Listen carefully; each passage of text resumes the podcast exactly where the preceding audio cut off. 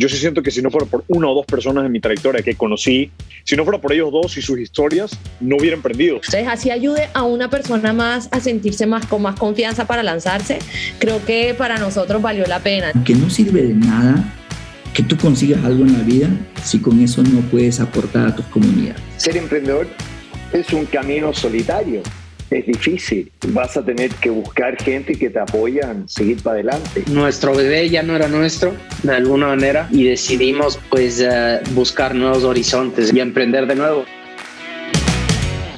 Bienvenidos a The Network, episodio 132. La inversión en bienes raíces es una de las inversiones más atractivas que existen. El activo lo tienes tangible, si lo tienes en un buen lugar, en un buen sector, por lo general debería ganar plusvalía. Airbnb y muchas otras plataformas han logrado que muchas personas puedan monetizar el departamento más rápido, pero a veces las personas no se dan cuenta de que hay efectos, hay eventos extraordinarios que pueden hacer de esto un dolor de cabeza. Hay una startup en Perú de Ignacio Macías, nuestro invitado de hoy, que se llama Winwood House. Winwood The House es una startup peruana que administra y renta departamentos. Fundada en el 2019, Ignacio la describe como un híbrido entre ir a la casa de un amigo y ir a un hotel 5 estrellas. En el 2022, hace un par de semanas atrás, acaban de anunciar su ronda de inversión y deuda por 7 millones de dólares liderada por una firma chilena, Fem Ventures y Inogen Ventures Capital de El Salvador. Su plan es pasar de 850 unidades a 2.500 unidades en el 2023 y con más de 10.000 usuarios activos en su plataforma, planean abrir nuevas operaciones en Chile, España y potencialmente Miami. También hablamos acerca de su paso por McKinsey, fue nuestro primer y único invitado que hemos tenido aquí que ha pasado por McKinsey, así que ha sido un privilegio poder sacar todos esos pormenores y detalles de lo que esta gran firma le inculca a sus trabajadores. Si eres un amante de las startups, si eres un amante de McKinsey y si eres un amante del real estate, espero que te guste este episodio. Navega en el espacio de criptomonedas por tu cuenta. Pasa de principiante a avanzado con Anubis Academy. Aprenderás de trading, NFTs, inversiones, tokenomics o todo lo que necesites dentro del espacio cripto. Contáctalos por Instagram, arroba Anubis para más información con respecto a la academia. Los invito también a que escuchen el podcast que hicimos con el fundador de Anubis Crypto, Andrés Hidrogo. Agradecemos a nuestros sponsors, Farmacéutica La Santé, Tu Genérico Tu Vida. También agradecemos a Pardux. Simplifica tu operación de e-commerce en www.pardux.com. ¿Quieres vender en línea en tiempo récord y ahorrar dinero en el proceso? Pardux es lo que estabas buscando. La plataforma todo en uno de comercio electrónico que te ayuda a cumplir esa meta y además no cobra comisiones por venta. Agradecemos también a Facturero Móvil. ¿Sabías que desde noviembre todos los contribuyentes deberán emitir facturas electrónicas? Facturero Móvil es tu aliado para este cambio y con Facturero podrás crear documentos electrónicos autorizados por el SRI sin contrato y desde 10 dólares. Facturero Móvil, tu herramienta financiera. Bueno, yo soy Ignacio Macías, soy peruano, eh, me encuentro en Lima ahorita más de casualidad que otra cosa. He estado viviendo una maleta eh, en los diferentes países donde opera Winwood House. Winwood House es una empresa, empezamos hace poco más de tres años y la meta era transformar, cambiar la forma en cómo la gente viaja en Latinoamérica, combinando la experiencia de, de un hotel como estuvieses y con la experiencia de como estuviese visitando a un amigo. ¿no? Al final nosotros tenemos departamentos y casas totalmente amobladas y equipadas eh, para estadías de 100% flexibles, desde una noche a un año, en Perú, Colombia, México y, Panamá. Cuando viene alguien y te dice después de que tú acabas de decir todo esto, ah, entonces son como Airbnb. ¿Cómo no son como Airbnb? Bueno. Tal cual. Y bueno, es la primera pregunta que nos hace. Nosotros Airbnb, la verdad que no lo vemos tanto como un competidor, lo vemos más como una, una plataforma, un canal de reservas. Eh, Airbnb representa un poco más del 40% de todas las reservas que tenemos nosotros hoy en día, entran por ese canal. Entonces lo vemos como un medio, pero la verdad es que Airbnb sí redefinió esta categoría de, hospedaje, creó el camino y nosotros lo que nos dimos cuenta era que en Airbnb tienes de todo, ¿no? Es un marketplace al final. Te puede tocar departamentos espectaculares, puede tocar otros que, que se ven lindos las fotos, pero llegas y no tiene nada que ver. Todo el mundo ha tenido Airbnb Horror Stories antes. Entonces, eh, lo que nosotros hacemos es mantener esa experiencia que Airbnb busca crear, pero estandarizando la calidad en todos los países.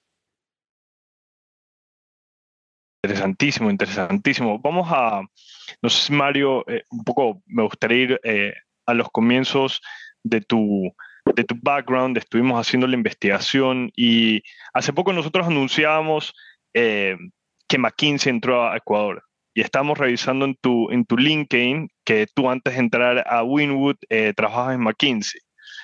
Y como se escucha mucho en Latinoamérica, los, los ex empleados de McKinsey, pues la gran mayoría entran a, emprender, a, hacer startups increíbles. Estamos escuchando eh, Truora, que busca personas de McKinsey. Em, queríamos entender un poco más cómo, cómo es este medio antes de entrar a Winwood. Cuéntanos, ¿cómo fue tu experiencia en McKinsey? Eh, ¿Qué te llevas de McKinsey? ¿Cómo, cómo es esa, ese rush? Tú dices que viajas con una, digamos, vives con una maleta en la mano, McKinsey es algo parecido, ¿no? ¿Cómo funciona? 100%, no, a mí me, la verdad que me encantó. Eh, siento que, siento que es, una frase bastante repetida, pero me parece que McKinsey me dio la, mejor escuela que podía tener antes de, de emprender. Yo, bueno, nací, crecí en Lima, eh, estudié en la universidad en Estados Unidos, fui a, Cornell y siempre me había gustado el hospitality, pero no quería tirarme de frente a eso, quería probar diferentes industrias. Entonces, por eso me parecía, mi llamada atención consultoría, era una forma de ver muchas empresas, varias industrias de una manera relativamente rápida y ver qué me gustaba, qué no, probar. Y así terminé en McKinsey. La verdad que fue espectacular. En dos años eh, terminé trabajando en cinco países en cuatro industrias totalmente diferentes, desde banca, consumo masivo, telecomunicaciones, proyectos de implementación que, que duraban cuatro a seis meses, hasta proyectos de due diligence de tres semanas que, que ni dormías. Entonces, la verdad que vi un poco el, abanico de todo.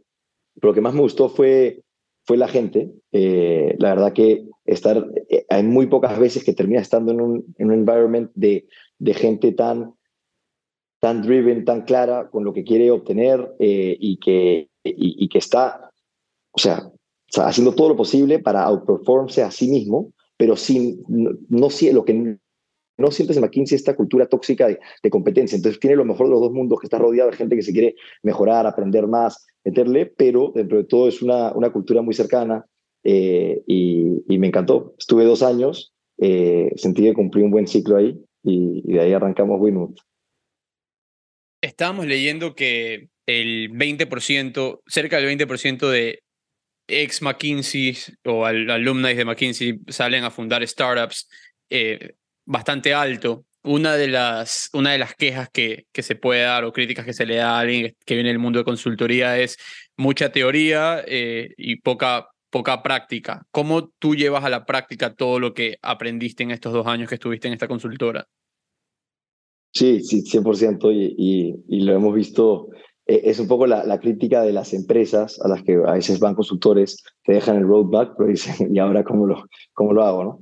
Eh, claro, exacto. Más importante, lo más importante. A mí, sí, totalmente, lo más importante. A mí me gustó porque me encantó McKinsey, pero ahora no quiero, si puedo evitar hacer un PowerPoint slide más, lo, evito a toda costa, ¿no? Eh, y me encanta la, la ejecución, pero no, fue fácil, ¿no? O sea, empezamos nosotros en el 2019, eh, empezamos con, ahora les puedo contar un poco más, pero cuando teníamos 20 departamentos y cuatro meses de, de haber empezado la operación, nos cayó la pandemia.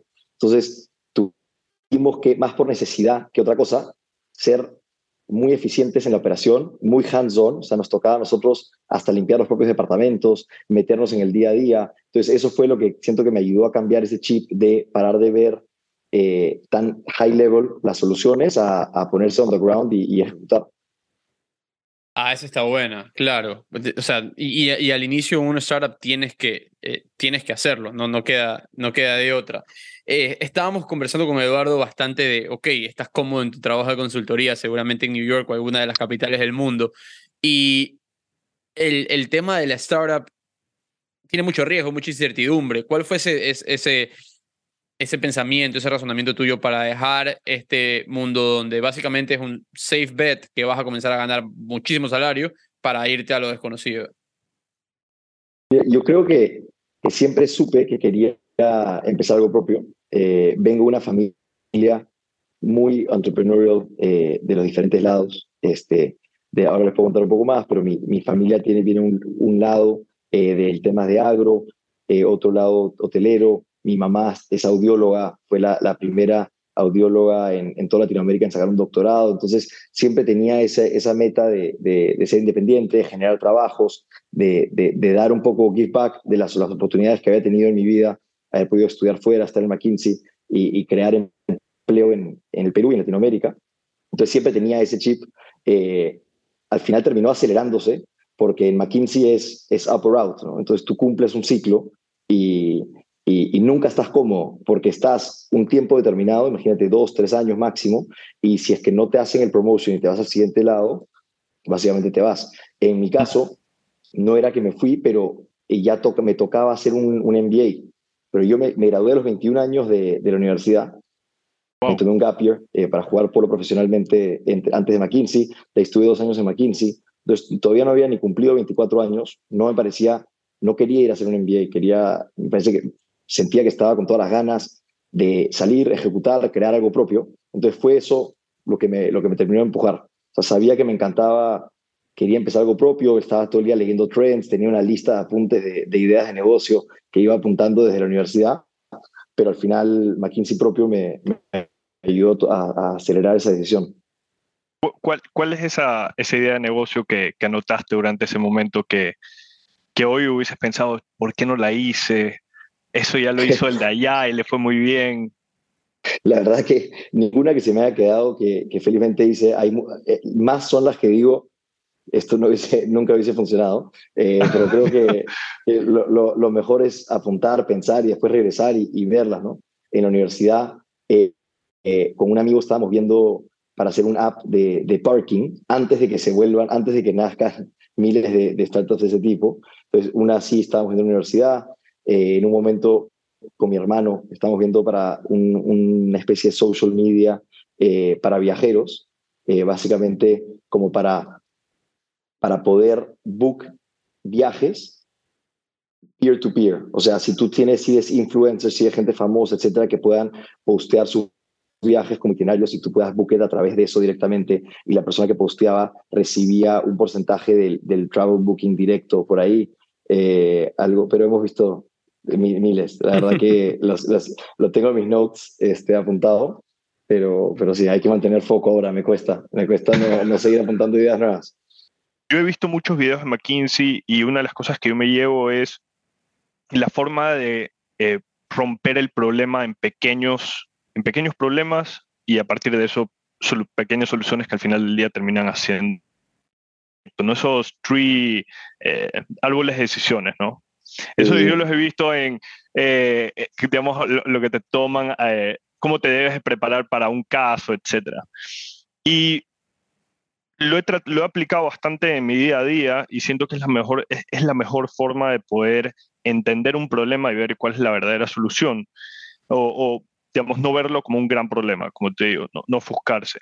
Eh, tú ahorita en Winwood como CEO, ¿qué tanto utilizas o qué utilizas de McKinsey, las primeras top tres cosas que ellos te han enseñado para tu día a día, para, para resolver, para manejar, fuera de, claro, el, el eh, digamos, el remojarte las manos e ir a limpiar el departamento, sino más, más bien a nivel de management? Sí, mira, yo, para mí la, la, la cosa que más agradezco a McKinsey es, lo que dices, que es los frameworks para poder resolver cualquier problema. Lo que me enseñó McKinsey es que no importa qué tan complicado es el problema o si es que tu proyecto termina teniendo que tener un giro 180 grados a una semana de terminarlo, lo vas a solucionar. Va a haber siempre una forma de cómo, cómo dar la vuelta y cómo encararlo. ¿no? Entonces, creo que es más, no, te mentiría si te digo que cada vez que sale un problema en Winwood me paro en mi pizarra y hago mi, mi, mi problem tree. Eh, pero, pero creo que te enseña más que todo a, a cómo como tú dices, cómo identificar un problema, cómo poder romperlo en pedazos y pensar de manera, manera lógica cómo es la forma más eficiente de, atacarlo. Eh, y, eso, ¿no? O sea, al final, si me preguntas pre-McKinsey y post-McKinsey, eh, siento que es lo que más me, me, ayudó al comienzo, cuando recién entré a McKinsey, cada problema que salía o saltaba estaba al, al, borde del estrés de, de, no poder más y hacia el final te vas dando cuenta que cualquier cosa que salga o cualquier problema que te tiren, que puede salir muchas veces de tu control, tienes que mantener la calma y, tener las herramientas para poder solucionarlo. ¿no? Entonces, en el día a día en una startup, la cantidad de cosas que, que se rompen, que no funcionan, que tienes que dar vueltas, solucionar, eh, son miles. Entonces, tener esa capacidad para, con cabeza fría, determinar un problema, diagnosticarlo y avanzar, ese te diría que es el punto más grande que, me llevo, lo que más me ha enseñado. Segundo, temas de, comunicación, ¿no? O sea, poder, lo que McKinsey en, en el training es muy bueno en poder sacar un problema muy grande con miles de miles de Excels, de data, de problem solving y poder al final sintetizarlo en un headline eh, y poder ser muy straightforward con, con, la comunicación. Entonces, eso en una empresa para mí es lo más importante, eh, que, las, que las áreas puedan conversar entre sí, pero que la gente tenga, o sea, ese top-down communication eh, para poder ser muy claros, muy directos. Y eso lo, lo trato de, de, esparcir en Winwood todos los días. Y lo tercero es, al final, lo más importante en una empresa, que es people management. Sí, por más bueno que seas o, más el mejor Excel que te hayas metido, si el, el, cliente no está, no está vendido la idea, no está verdaderamente convencido que esa es la forma de hacerlo, eh, nunca se va a ejecutar. Entonces, eh, ver cómo partners, senior partners lidiaban, manejaban a clientes complicados, le daban la vuelta a situaciones y al final todos los proyectos que estuve, por lo menos en dos años, cerraron de manera muy satisfactoria, cliente contento.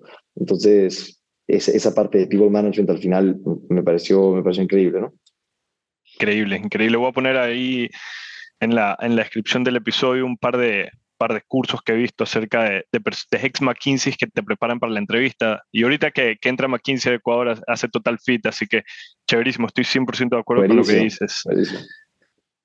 buenísimo. No, y lo recomiendo mucho. Al final, eh, una, una estadística bastante, no creo el número exacto, pero en, McKinsey siempre sabían que un porcentaje muy alto de clientes que terminaban contratando McKinsey después eran alumni, ¿no? Gente que había pasado por McKinsey, había visto cómo funcionaba y después cómo se iban a empresas, los terminaban contratando.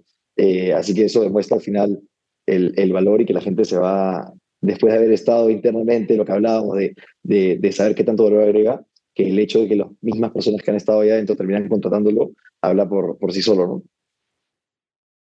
Excelente. Eh, bueno, a ver, primero, Eduardo, no sé si quieras seguir por este tema, sino. Yo, yo, yo, quiero felicitarlos por la ronda que levantaron, 7 millones de dólares hace menos de dos semanas. Eh, felicitarlos porque la levantan en un, en un ambiente en el que no todas las startups están levantando capital. Eh, primero, que, primero que nada. De ahí, si, si te pueden decir eh, que levantar capital no debería ser es momento de festejo o lo que sea. En este momento hay muy pocas startups levantando capital, de verdad, eh, peor en Latinoamérica, eh, peor en, digamos, Perú, Ecuador. Entonces, felicitaciones a ustedes, felicitaciones a Altscore que acaba de levantar una ronda. Cuéntame, ¿qué vivieron ustedes después de la noticia? ¿Qué, qué, qué, le, ¿Qué beneficio le da a la startup el que muchos medios, Latam List, Descubre VC, de network, startupeable, eh, anuncien que ustedes han levantado esta ronda. ¿Qué, qué, qué, qué les trae eso a ustedes, ya sea en términos de recruitment, en términos de atención? ¿Cómo lo han manejado? Mira, si quieres, para ser honesto, yo, nosotros internamente tampoco estábamos tan convencidos que queríamos hacer un announcement a lo grande. Dentro de todo siempre hemos sido bastante perfil bajo, eh, head down eh, y, y, a trabajar, ¿no? Y, pero al final, dando ida y vuelta bastante con los inversionistas que habían entrado, decidimos anunciar la ronda y he estado muy sorprendido de manera positiva de, de todo el efecto que ha generado, o sea, de gente que nos está escribiendo para abrir eh, Winwood en países nuevos donde todavía no tenemos en el mapa, pero por lo menos viendo oportunidades interesantes. Eh, nuestro, nuestra lista de, de recruiting de perfiles interesantes ha reventado, han aplicado más de 80 personas eh, en una semana y media, diferentes puestos en diferentes países. Entonces, la verdad que sí le veo un efecto súper positivo.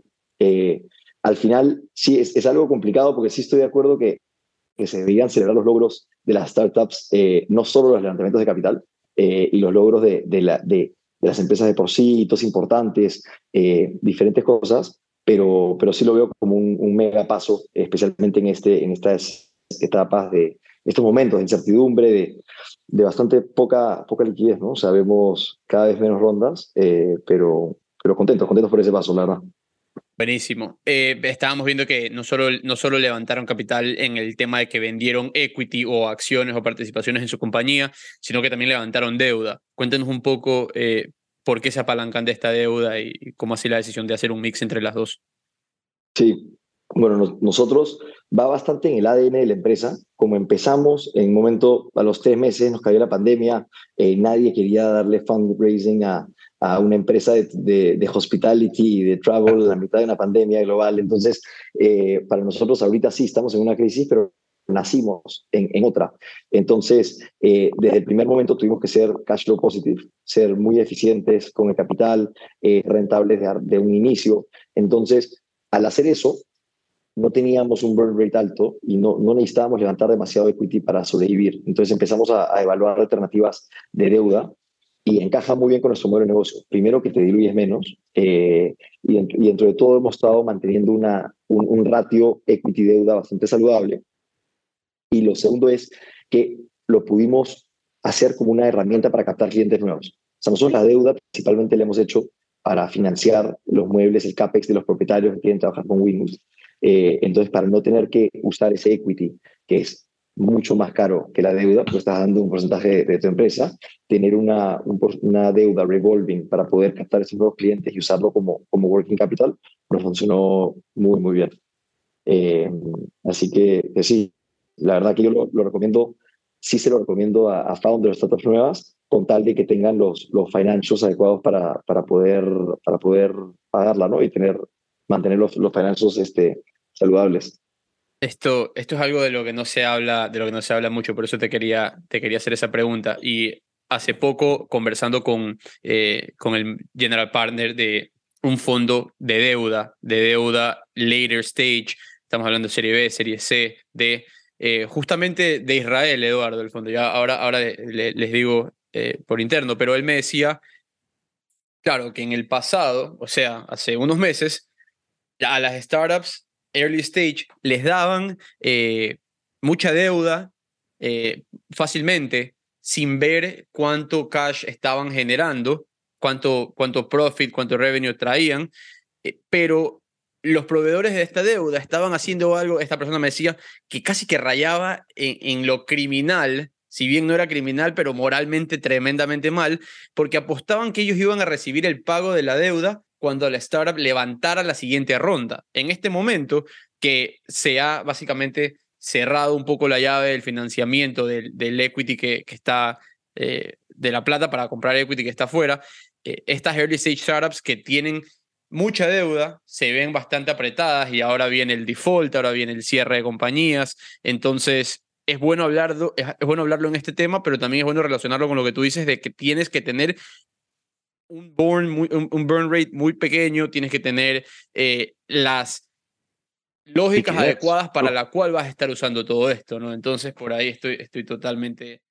100%, 100%. Y nosotros, eh, felizmente, de nuevo, creo que se regresa todo al momento en que nacimos, que, que, tuvimos que ser muy responsables financieramente, más por necesidad que otra cosa. Eh, y nosotros hemos mantenido este debt to equity ratio en uno a uno. Eh, desde, desde, desde hace un poco más de un año. Entonces, sí, hemos sacado deuda, nos ha permitido diluirnos menos, pero tampoco es que hemos sacado una, una línea de crédito gigante que, que como dices, te, puede terminar poniendo la soga al cuello, ¿no? Tema eh, eh, un tema que me pareció bastante interesante es que uno de sus lead investors de esta ronda es un fondo eh, salvadoreño primera vez que veo que un fondo salvadoreño es el lead investor de una ronda. ¿Cómo llegan a este fondo que se llama Inogen Venture Capital? Sí, bueno, la verdad es que llegamos a ellos, eh, bueno, nos presentó Andrea Araneda de Fen Ventures. Eh, los, los conocía, hicimos el contacto con ellos primero eh, y, nos presentaron a, a, los de Inogen y la verdad que hicimos clic muy rápido un comienzo. Ellos tienen a través de, del Family Office que, que, maneja el fondo, tienen muchas inversiones en real estate en toda Latinoamérica. Entonces era un fit perfecto porque tenían, tenían el lado de un poco más old school o, tradicional de, de, inversiones en real estate y les gustaba que éramos cash flow positive, pero por otro lado también tenía la parte de VC que veían que venían creciendo 400% por año, que, que apostaban a ese crecimiento exponencial. Entonces, la verdad que hicimos muy buen fit con ellos desde el principio y, con FEN también. Entonces, nos, la verdad que, que, nos encantó. al final, y, todo el mundo lo dice, ¿no? Que, que al final no, es solo buscar, buscar dinero y quién te da el mejor valuation, esto en verdad tienes que hacer clic con los inversionistas, eh, pero la verdad que sí, sí lo vivimos en, en esta ronda.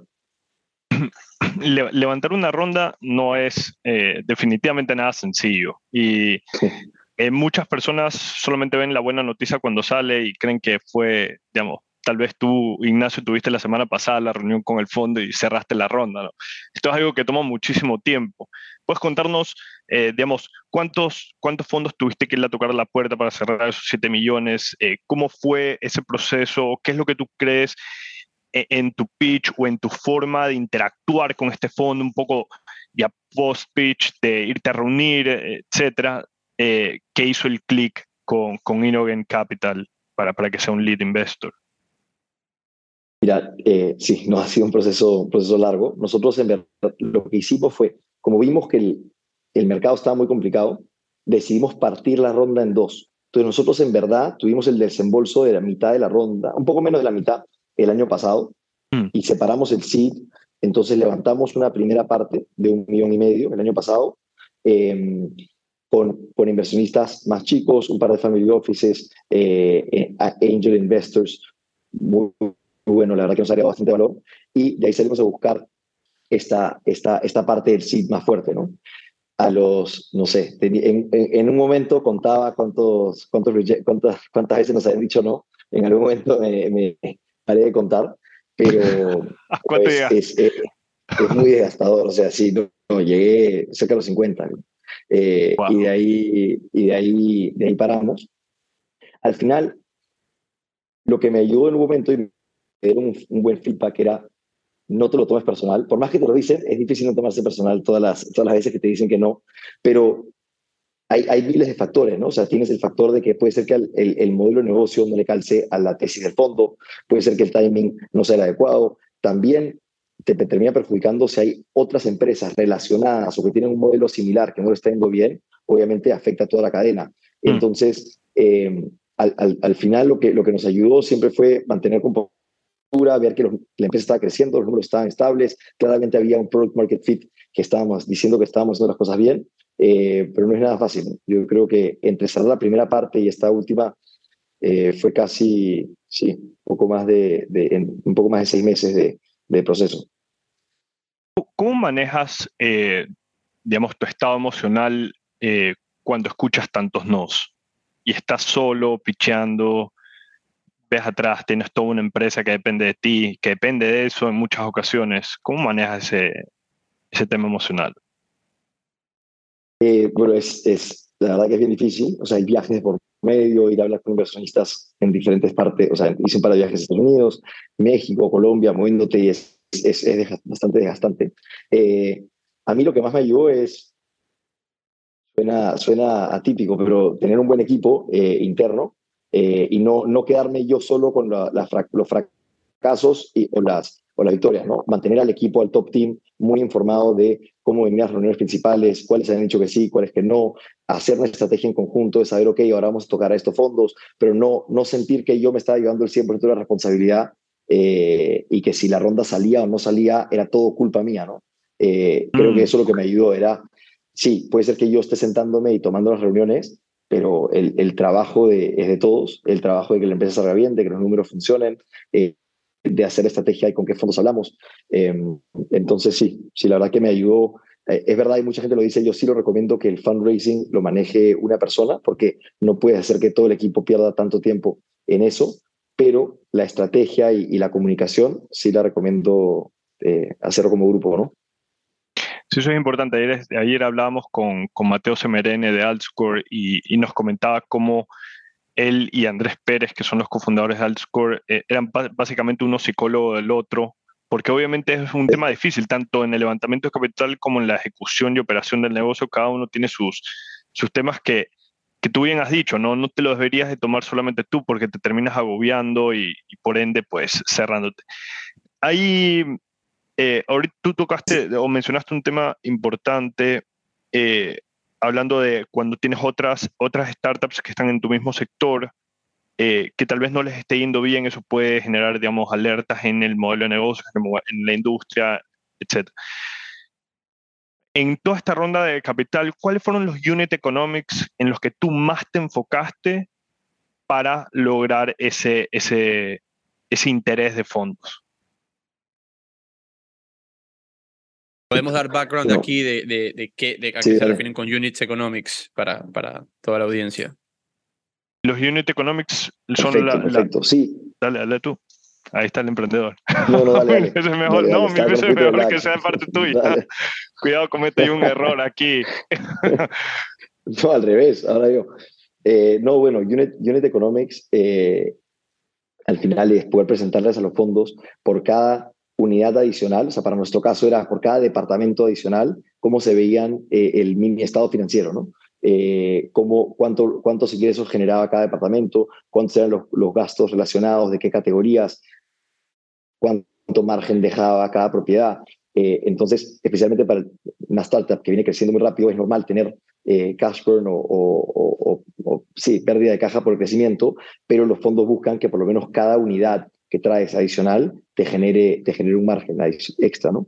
A nosotros lo que, lo que nos ayudó es que po podíamos, teníamos, tuvimos evita positivo eh, desde bastante temprano, entonces poder, poder enseñar ese margen de evita 10, 12%, eh, mientras estábamos en todo capital y cuando el mercado se, se puso complicado, nos ayudó.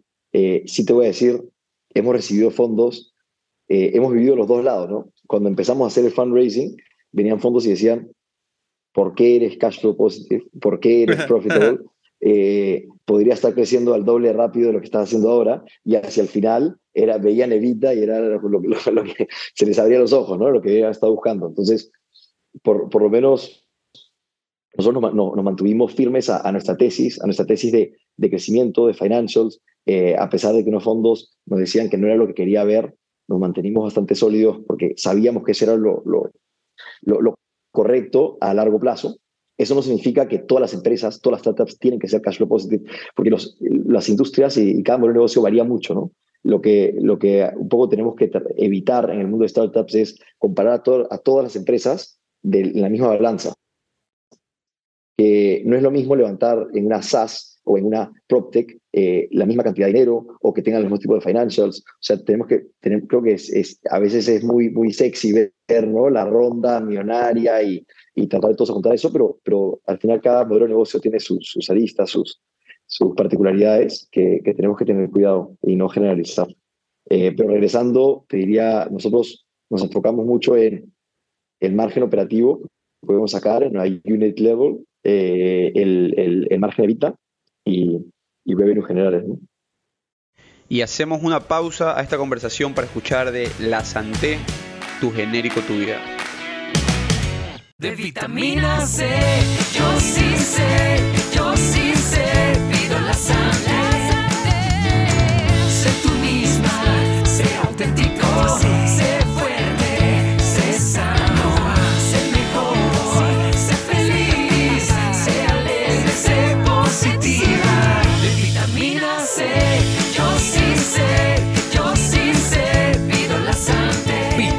La Santé, tu genérico, tu vida. Estoy revisando la página web de Winwood House y tienen, ustedes están en, bueno, puse, puse, puse, Ciudad de México, pero están en Lima, Paracas, Máncora, Ciudad de Panamá, Ciudad de México, Bogotá, Cartagena, Medellín y Anapoima, Colombia. Eh, una cosa que me llama la atención de la página web es que la mayoría de los departamentos que he visto tienen el mismo estilo. ¿Esto quiere decir que ustedes los adecúan los departamentos o, cómo, llegan a este mismo aesthetic que tiene la página? Sí, sí, sí, sí. O sea, nosotros, bueno, cuando empezamos, los primeros 70 departamentos los lo decoramos nosotros mismos. O sea, el, el, el, founding team, eh, ahí estaba, bueno, Juan Garay, que es, es, es o sea, co-founder, estaba Alejandro, su hermano, y Gregorio, que arrancaron con, nosotros. Después ya Alejandro y Gregorio terminaron tomando un rol eh, más de, directores eh, que, que, full pero al comienzo A nosotros nos tocaba ir, medir, mandar a hacer los muebles y, crear los departamentos, el look and feel de, cero, ¿no? Entonces, muy rápidamente nos dimos cuenta que para crear una marca eh, que se diferencie, como me decías, del Airbnb típico, de la empresa Short Term Rentals típica, teníamos que tener un look and feel eh, que nos caracterice. Entonces decidimos que cada departamento tenga un estilo único, pero que se mantenga, el 80% sea como estandarizado y 20% le dé una personalidad única a cada departamento. Entonces estandarizamos nosotros ese 80% que nos hace que le podamos dar la vuelta a un departamento en dos, tres semanas y remodelarlo por completo. Eh, al final, los propietarios que trabajan con nosotros terminan haciendo, o sea, hacen la inversión de los muebles, de, de adecuar el departamento, pero nosotros nos encargamos de, de, de hacer todo ese trabajo y de colgar los muebles, comprar, eh, colgar los cuadros, comprar los muebles, hacer todo el trabajo de pintura, arte, etcétera, ¿no? Hay, hay otro tema eh, que, que me mencionaba Eduardo en su, en su research y, y casi que eh, actividad detective que se mandó para este podcast, y es que, es que ustedes, a diferencia de Airbnb, ustedes tienen, eh, el, eh, tienen estos departamentos bajo contrato. Entonces, el, el propietario contrata con ustedes y que el contrato es por una renta variable. Cuéntanos un poco más de esto. es más variable. Y hubo un, un pivot ahí entre cuando ustedes comenzaron versus, versus post pandemia. Exacto, exacto. Bueno, nosotros cuando empezamos, eh, estábamos usando el modelo de otras empresas, por ejemplo, Sonder, que ha crecido mucho, eh, más parecido al, al modelo inicial de WeWork, que era alquilar las propiedades a renta fija y nosotros subalquilarlas y llevarnos el margen por encima. Eso tiene, tiene pros cuando el mercado viene bien y las cosas vienen bien. ¿no? O sea, al final les termina sacando un margen muy alto, pero nos dimos cuenta muy rápido en la pandemia que a gran escala eso no era sostenible eh, porque tenías el, la, la ability de las rentas fijas que te puede matar. Entonces, hoy en día hacemos un mix, sacamos un porcentaje de, la- de las propiedades en renta fija, pero las que sabemos que les va a ir muy bien, que están muy bien ubicadas, que, básicamente van a tener un buen performance. Eh, pero la masa, la gran mayoría la hacemos en contrato variable. ¿Por qué? Nos, dimos cuenta que el inversionista que compra real estate, que quiere meterse al negocio real estate, también está haciendo una apuesta al meterse al, al mercado del que es de corto plazo. Entonces no quiere, por, por, por fit, por personalidad, por, por tipo de inversionista, no quiere que le garantice una renta y chao. Quiere meterse al negocio y tratar de sacarle un margen por encima que la renta, de la renta tradicional. Entonces, al final tenemos incentivos 100% alineados entre el propietario y nosotros, maximizar ingresos, eh, como sea. Entonces, pues, tenemos incentivos para dejar el departamento en, la mejor, en el mejor estado posible, el mejor diseño, hacer que la, la operación sea lo más eficiente posible. Y eso nos ha llevado, nos ha llevado a, a, a, a, bueno, tener, tenemos un retention de, de propietarios muy alto. O sea, la, la, en dos años, bueno, un poquito más de tres años, 50 departamentos operativos, hemos perdido menos de 20 eh, desde que empezamos. Entonces, ha sido mucho esto gracias al modelo y tener estos incentivos alineados que mientras más entra, más ganamos, ganamos todos, pero, pero compartimos el riesgo y, y, las pérdidas también. Ahora, entiendo yo que este tipo de modelos eh, de contratos eh, no, es algo, no es algo usual en la industria en la que te encuentras. Y también no debió haber sido para nada fácil estar, empezar con un modelo de negocio, empezar con una, sí, un modelo de negocios, en este caso tus costos eran fijos, versus un tema variable. ¿Cómo, cómo fue esa transición y, y, y si has visto que la industria también sea un poco, eh, o tus competidores un poco han adoptado esta, esta medida? Sí, la verdad que sí hemos visto una tendencia a, a cambiar hasta esta medida post-COVID, eh, pero no, no fue fácil, pero nos dimos cuenta, o sea, si teníamos 20 departamentos en la pandemia y nos cae, no teníamos cómo pagar rentas, estábamos ahí negociando con cada propietario y me llamaban todos reventando el teléfono, o sea, ahí fue el momento que casi, casi, casi tiramos la toalla eh, y nos dimos cuenta, imagínate esto con mil, dos mil, cinco mil departamentos, se vuelve claro. insostenible. Entonces, eh, la verdad que fue el nuevo modelo de negocio fue ideado de un propietario, de un propietario que después le gustó, nos dio un edificio en Lima y le gustó, terminó gustando tanto el modelo que eh, invirtió en, en, en, esta última ronda. Entonces, eh, en conjunto, y fue mucho trabajo en conjunto, el, el Bata decía, no quiero ir a un modelo 100% variable, porque al final, entonces no me garantizas nada, no te, él, él, sentía que que nosotros podíamos estar haciendo un trabajo mediocre, igual cobrando nuestra comisión completa, y nosotros no queríamos garantizar una renta de mercado. Entonces, trabajando en conjunto, terminamos llegando a un modelo híbrido en el que básicamente es como, como cliffs, ¿no? O sea, lo, lo- es lo primero que entra va al propietario hasta, hasta cierto límite, después todo para Winwood, y después es un revenue sharing. Entonces, hemos llegado a, a- a un modelo, modelo híbrido que nos aseguramos que el propietario tiene incentivos, o sea, todos tenemos incentivos alineados, y básicamente si es que no estamos haciendo un buen trabajo y dando al propietario una renta por encima del mercado, no estamos cobrando el, el, el 100% de nuestra comisión, ¿no? Claro, te pides fue- skin in the game ahí. Exacto. Fue mucho escuchar a los clientes, escuchar qué, qué querían los propietarios y, y en conjunto crear, crear un, un modelo nuevo. Ayer eh, hablábamos eh, con, con- bueno, también, es que ayer fue una conversación bastante interesante y se- me saco muchas cosas que, que te, que te quería comentar. Es, Mateo nos comentaba un poco acerca de desnudarse frente a sus inversionistas y frente a, a advisors, pero yo lo veo también en tu caso un poco desnudarte frente a tus clientes, un poco mostrar esa vulnerabilidad de, oye, necesito tu ayuda porque si no voy a, voy a, voy a quebrar, si no esto no es manejable, si no este negocio no va. Y, y mucha gente a veces tiene miedo de, hacer eso porque piensan que, digamos, ya sea tu cliente se puede eh, eh, como sobrepasar, ¿no? Eh, sacar ventaja, o la otra es, podría perder esa confianza. En este caso, tú lo hiciste y te terminó saliendo un modelo de negocios y un, inversionista. Que- Pero no es fácil hacerlo, no es fácil darte cuenta de que tienes que hacer eso ahí. ¿Cómo, cómo, cómo surgió eso ahí ¿Qué- y cómo lo tomaste cuando comenzaste a sentir que un cliente tuyo te estaba dando consejos acerca de cómo tú hacer tu propio negocio? 100% y totalmente de acuerdo con lo que dice de, inversionistas. Me acuerdo las primeras reuniones, el, primer inversionista en creer en Winwood fue eh, Alejandro Ponce, que es CEO de, de Favo, no sé si lo conocen, Eh, pero básicamente él había trabajado, había bueno, él montó uno de los primeros eh, de, de Perú y Juan Garay, mi co-founder, eh, lo ayudó a montar, fueron los primeros empleados ahí, entonces confía mucho en Juan. Él invirtió en nosotros con un PowerPoint. Eh, pero me acuerdo que las primeras reuniones íbamos, íbamos muy nerviosos, como pre- pretendiendo que, que, que todo estaba perfecto, todo estaba bajo control. Y, y ahí mismo Alejandro nos dijo, o sea, van un mes, dos meses en el negocio, es, es imposible que esté todo perfecto. O sea, úsenme, haga- solucionemos los problemas juntos, qué necesitan, cómo los ayudo. Eh, y, y- y la verdad que, que nos ha ayudado mucho desde el principio. Y lo mismo con, con los dueños de departamentos, ¿no? porque al final son nuestros socios. Más que nuestros clientes, son nuestros socios. Eh, trabajamos en conjunto nosotros con, con la marca, con el know-how operativo, traemos mucho a la mesa, pero ellos traen el, el, el, el activo físico.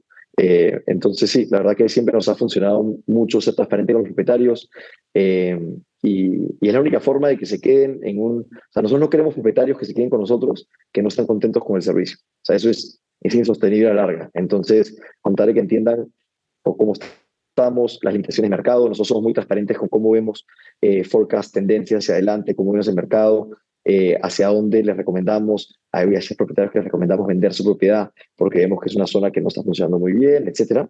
Eh, y al final sí, lo que- desnudarse o, o ser lo más transparente posible nos, nos ha funcionado también.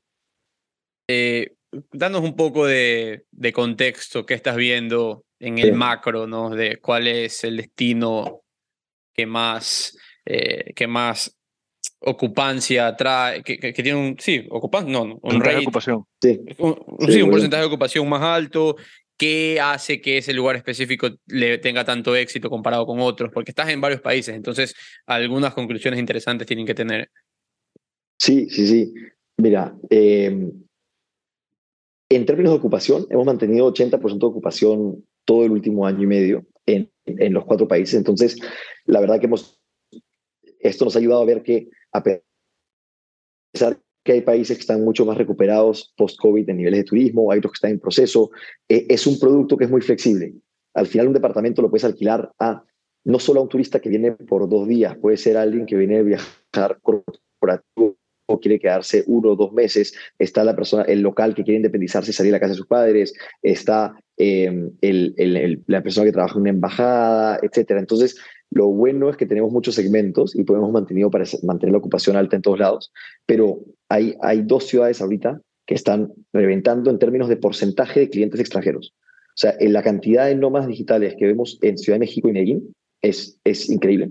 Eh, o sea, eso, Wow. como te digo, ¿no? Son, son, son ciudades en, en Lima, Bogotá, y bueno, está yendo muy bien, están los propietarios haciendo retornos muy altos, 80% de ocupación, pero tú sales en Medellín, sales en Ciudad de México a la calle, escuchas cinco idiomas en dos cuadras, se siente ese, ese nivel de vida que todavía no, no hemos visto eh, en otras ciudades, eh, o sea, post-COVID. ¿no? O sea, en Perú, Lima está como al 60 y pico por ciento de recuperación de turismo post-pandemia, que por un lado es prometedor, porque dice, si nos está yendo tan bien ahorita, manejamos más de 300 departamentos en Lima y todavía estamos al 60% de lo que era pre-pandemia, estamos apuntando a que se recupere y, y sabemos que va a llegar, pero, pero la verdad que en términos de posicionamiento de ciudad, de marketing entero de, de, ciudad y atraer a talento digital, talento, talento que recibe sueldos en, dólares, euros, quiere vivir Latinoamérica, quiere conocer la cultura.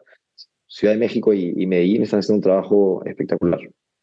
Eh, en este tema de, los nómadas de los nómadas digitales, yo tengo un gran amigo, colega mío aquí en el estudio, eh, Tony Bell se llama él. Es abogado, eh, gringo, re gringo de, eh, de Pensilvania, si no me equivoco. No hablaba gota de español. Comenzó a tomar clases de español por internet, porque obviamente nosotros acá en el estudio bastantes hablamos español, tenemos clientes latinoamericanos. Y un día dice, me voy, me voy dos semanas a México a ver cómo me va. Ah, dale, buenísimo. Se quedó tres meses.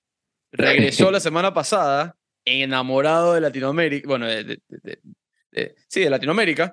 Eh, lo mismo nos decía, toda la cantidad de nómadas digitales que están por allá, de extranjeros, y se va en un par de días a quedarse cuatro meses entre Colombia y Argentina. O sea, es real esto aquí que está sucediendo. Y la gente que lo puede hacer y va con dólares, se queda en los lugares que para nuestra, para las economías latinoamericanas pueden ser considerados caros, pero que al fin y al cabo le está saliendo un ahorro extraordinario de estar pagando renta en, la- en- en Miami todos esos meses. Entonces, gente como él, hay muchísimas y están re felices con todo esto. Le acabo de mandar, obviamente, la página de Winwood House. Le dije, oye, chequeate esto, seguramente te puede servir.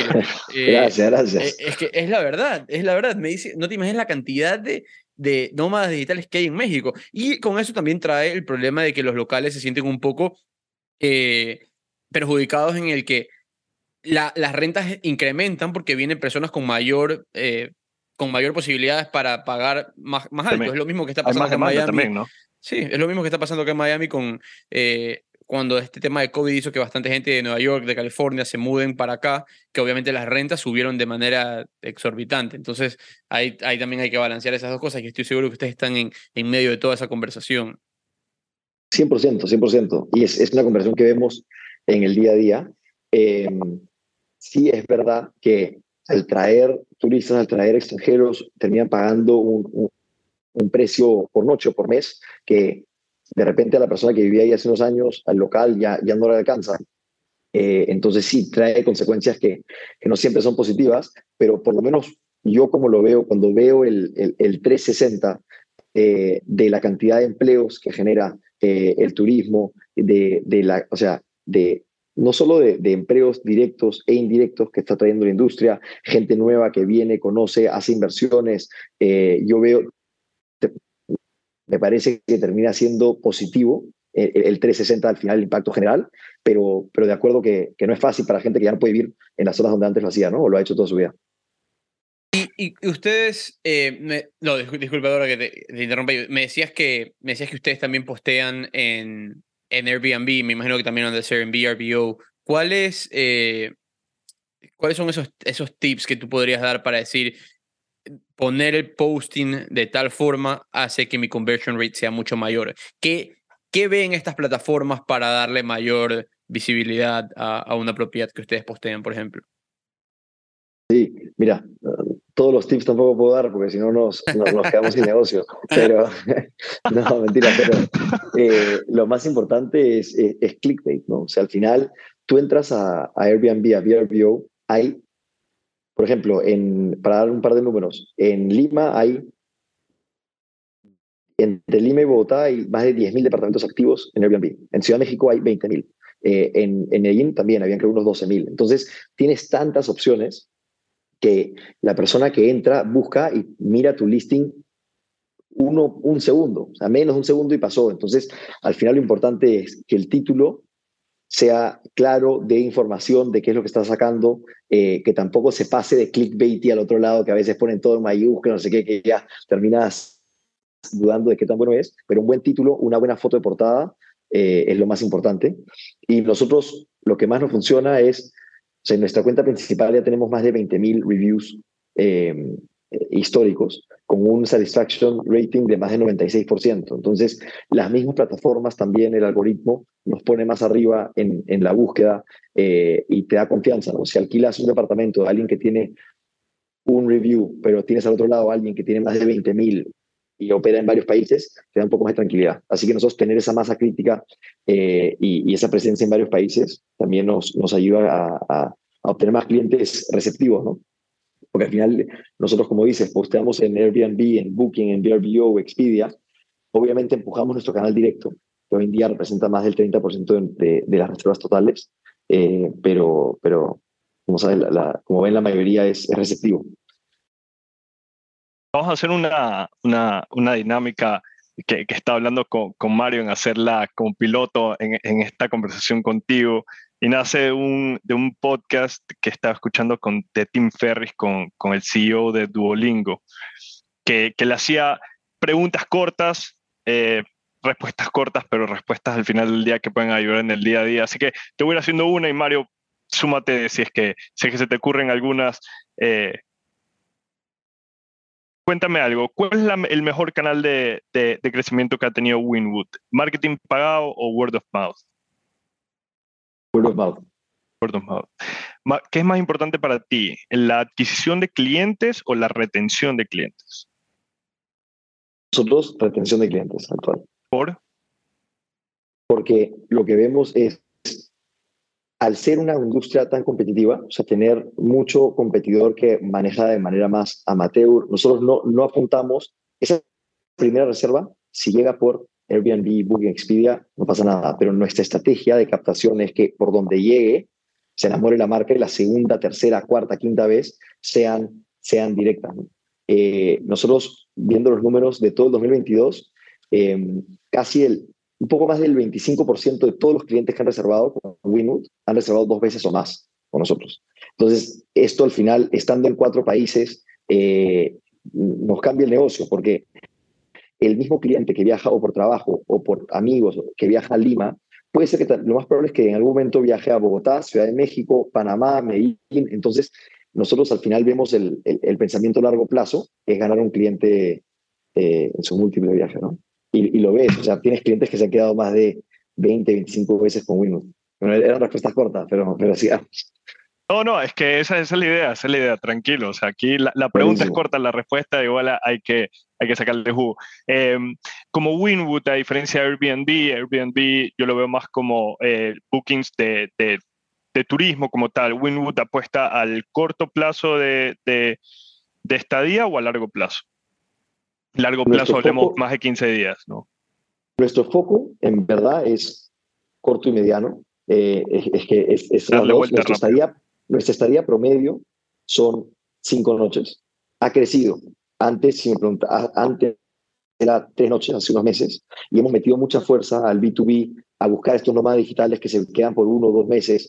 Eh, estamos a punto de sacar, bueno, no, no, lo he anunciado, pero lo puedo ir anunciando, pero es un, es un, es un Winwood Pass que básicamente tú compras X noches y te puedes quedar en Lima, Bogotá, en cualquier país, con un par de días de anticipación te mueves de departamento, te mueves. Entonces, dar ese nivel de flexibilidad, sabemos que va mucho con estos nómadas digitales, esta gente que quiere vivir eh, por el mundo, ¿no?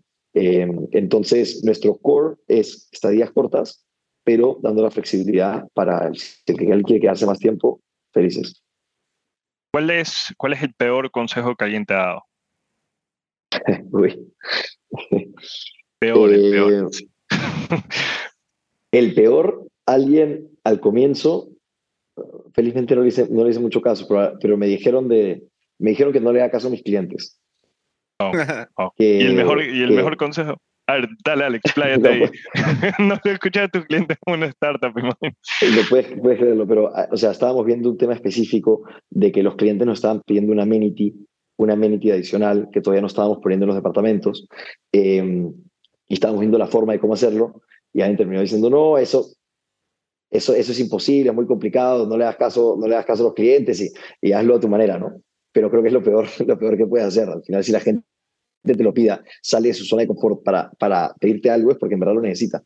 Yo me, yo me leo el 100% de los, o sea, tenemos hoy en día, eh, bueno, los 800 departamentos, estamos recibiendo más de 10.000 huéspedes al mes, me leo el 100% de los reviews, 100%.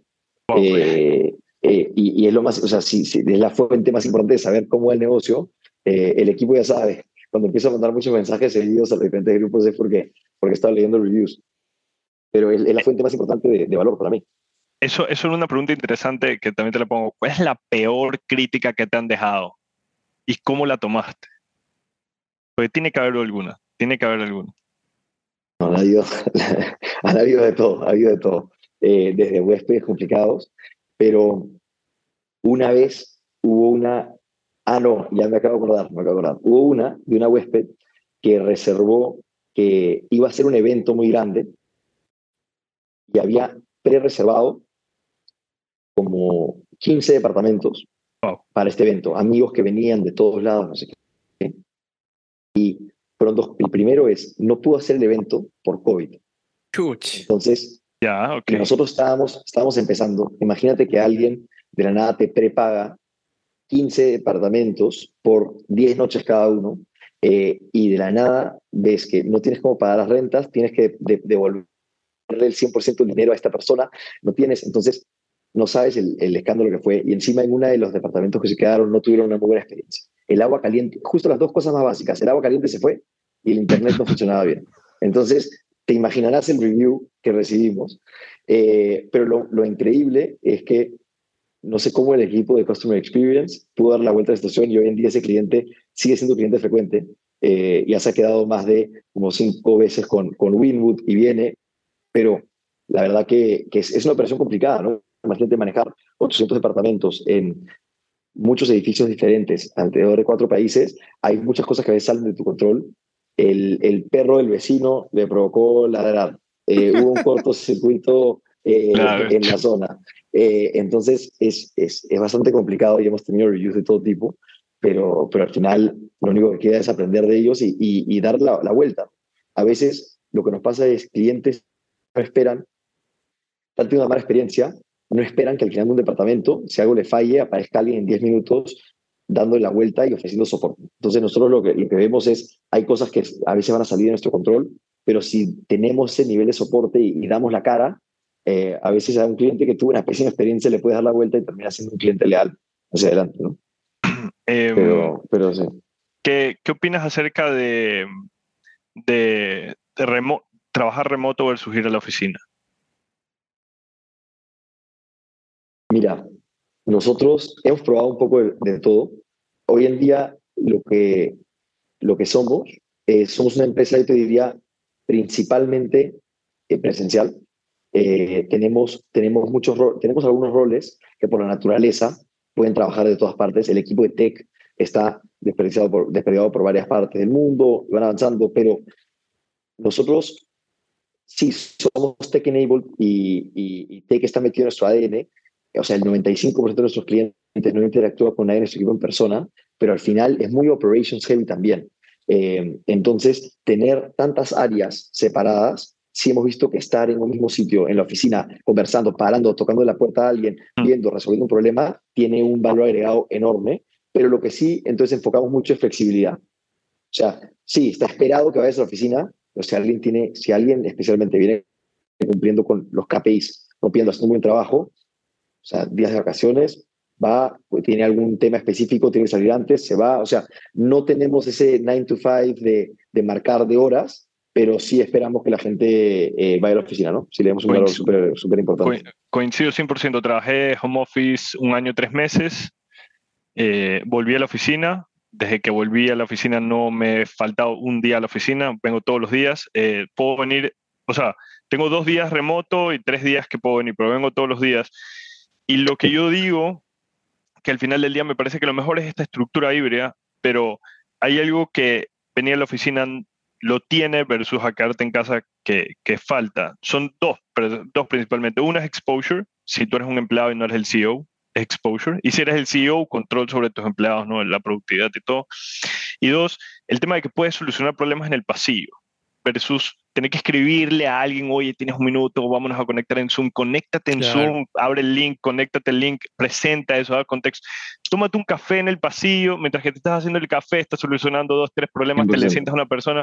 Así que por esa parte que está ahí, coincido 100% contigo, creo que eh, trabajar desde oficina para mí me conviene y dos, 100% la flexibilidad. O sea, no, no, no estoy de acuerdo con que haya horarios. Puedes venir a trabajar si quieres a las 11 de la mañana, Exacto. pero al final del día, ven a la o sea, si puedes venir a la oficina mucho mejor y todo bien, si tienes que ir a hacer algo con tu familia, anda a hacer las cosas con tu familia, digamos, cuéntale que cumples con tus objetivos, pero sí, sí, sí soy de la cultura más de oficina que home office, ¿no? Al menos yo personalmente. 100%, y al final, y al final creo que lo- los mejores, o sea, por ejemplo, la- la- los top performers eh, en Winwood, la gente que, que mes a mes se va rompiendo todas las metas y, y objetivos, es gente que, que maneja sus tiempos, pero también ha demostrado ese valor. O sea, yo, sí- yo sí siento que es algo que, que tienes que ganarte, ¿no? Esa, esa, esa, Coincido, esa- sí. ese nivel de flexibilidad. O sea, siento que tienes que poder darle esa confianza a tu jefe directo que vas a cumplir, vas a hacer las cosas como tiene que hacer, vas a hacer los, entregar los deliverables necesarios y ya está. Si llegas una hora tarde, dos horas tarde, ¿qué te van a- qué- ¿quién te va a decir Sí. algo si es que estás sobrepasando las metas, no? Coincido 100% contigo. Eso, eso son beneficios que deben ganarse con meritocracia. No puede ser tampoco muy demasiado flexible porque, como te digo, después se termine respetando. Tengo una última que te quiero hacer, y Mario, y Sí. si, si quieres otra. Así Dale. es. eh, hoy escuché una, una pregunta espe- espectacular que a mí me sirvió. Ahorita ya lo estoy buscando en Amazon, pero ¿cuál es la mejor, el mejor regalo que has comprado por menos de 100 dólares? Lo que tú quieras, lo que sea para quien sea. El mejor regalo, ese regalo que tú dices, puta, lo volvería a comprar. Menor a 100 dólares. Por 100, Puede ser para ti mismo, menor a ojo, 100 dólares. no hay ningún problema. Menor a 100 dólares. Uy. Te digo, te digo, que dijo el CEO de Duolingo, un cepillo eléctrico. un cepillo de dientes eléctrico. Estoy buscándolo en Amazon, por si acaso. este, uy, qué buena, qué buena pregunta. Em,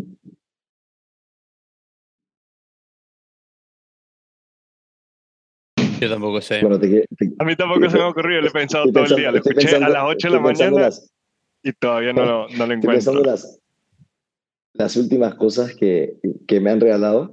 Se quieren reír, pero ¿sabes qué es lo que me han regalado? No sé cuánto costó, porque es- pero me ha salvado la vida por lo menos cinco veces en las últimas semanas. Headphones con cable. Es lo que me ha salvado. Estás, estamos todo el día con los aparatos que se cargan, esto de acá.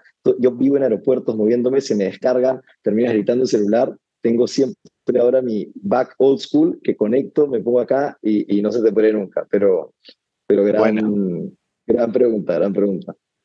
Buena, A ver, buen, la- buen regalo, 100%. Dale tú, Mario. Otra, otra acá, y esta sí, curiosidad propia. De todas las ciudades en las que operan, ¿cuál es el barrio que más te gusta? Eh, bueno, yo, te diré, hay dos, hay dos. Eh, Barranco, que es donde estoy ahorita, acá en Lima, es un barrio que siempre me ha encantado, que me parece que, que, que tiene, o sea, tienes el malecón, el mar al frente, tiene una cantidad de restaurantes espectaculares, mucha vida cultural, es un barrio que me encanta y es donde estamos anunciando, abriendo el primer clubhouse de Winwood, que se llama Casa Winwood. Estoy, estoy tomando la llamada de- desde acá, eh, así que por eso tiene, tiene un valor eh, importante, un, un valor ahí y este, más emocional que otra cosa.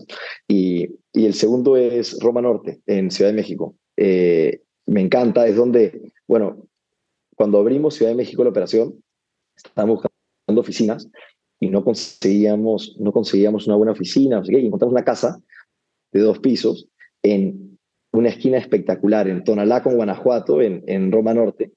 Y el primer piso era oficina y el segundo piso había cuartos. Yo vivía en uno de ellos y los otros, cuando había alguien de la empresa, cuando había alguien de la empresa que estaba en Ciudad de México, se metía ahí. Entonces, o sea, en un momento dijimos que ya no era sostenible vivir en la oficina, pero, pero fue una etapa que, que me encantó. Bajaba la cantidad de restaurantes en esa zona en Ciudad de México, es espectacular, movimiento.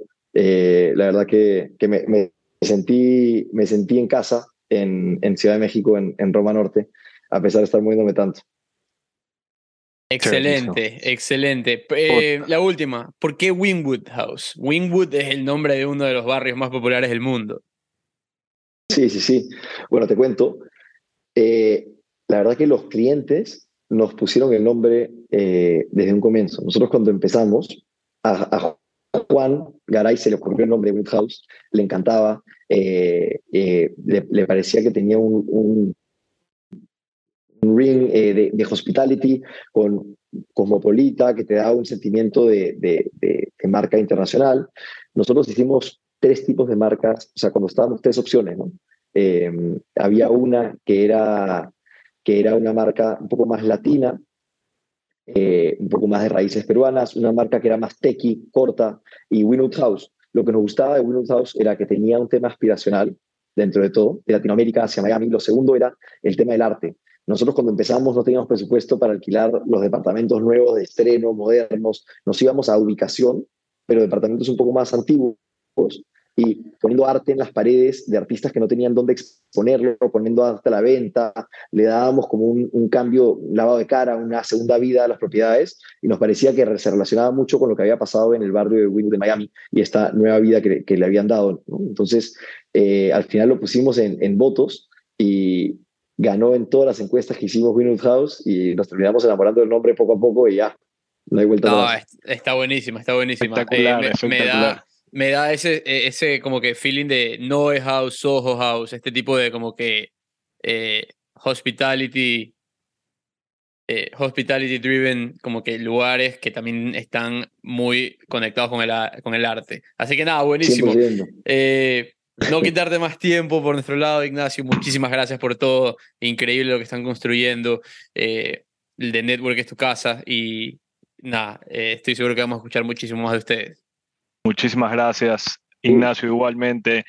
Gracias por tu tiempo, por esa humildad de, buena persona de habernos contado todo eh, de la forma en que lo has hecho. Siento que, que cualquier persona que escucha esta conversación va a sacarle muchísimo valor como siempre le decimos a todos nuestros invitados, el mayor de los éxitos. Esperamos seguir escuchando noticias tuyas. Si estás por Guayaquil o Miami, ya sabes que tienes aquí a dos amigos y de Network es tu casa para lo que necesites. Si quieres comunicar noticias de Winwood, si quieres abrir, si vas a abrir Ecuador, considéranos a nosotros como ese canal donde puedes promocionarlo. Así que eh, chéverísimo, pues, y estamos a las órdenes para lo que necesites.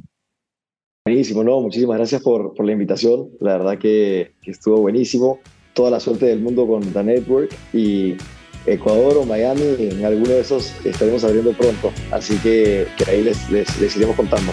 Chéverísimo, que pasen muy bien. Buenas noches. Que muy bien. Chao, chao. Gracias por habernos acompañado otro episodio en The Network y si disfrutaron el episodio, compártanlo con sus amigos y déjennos un comentario o review en su plataforma de podcast preferida. Este episodio es editado por Luis Fernando Silva.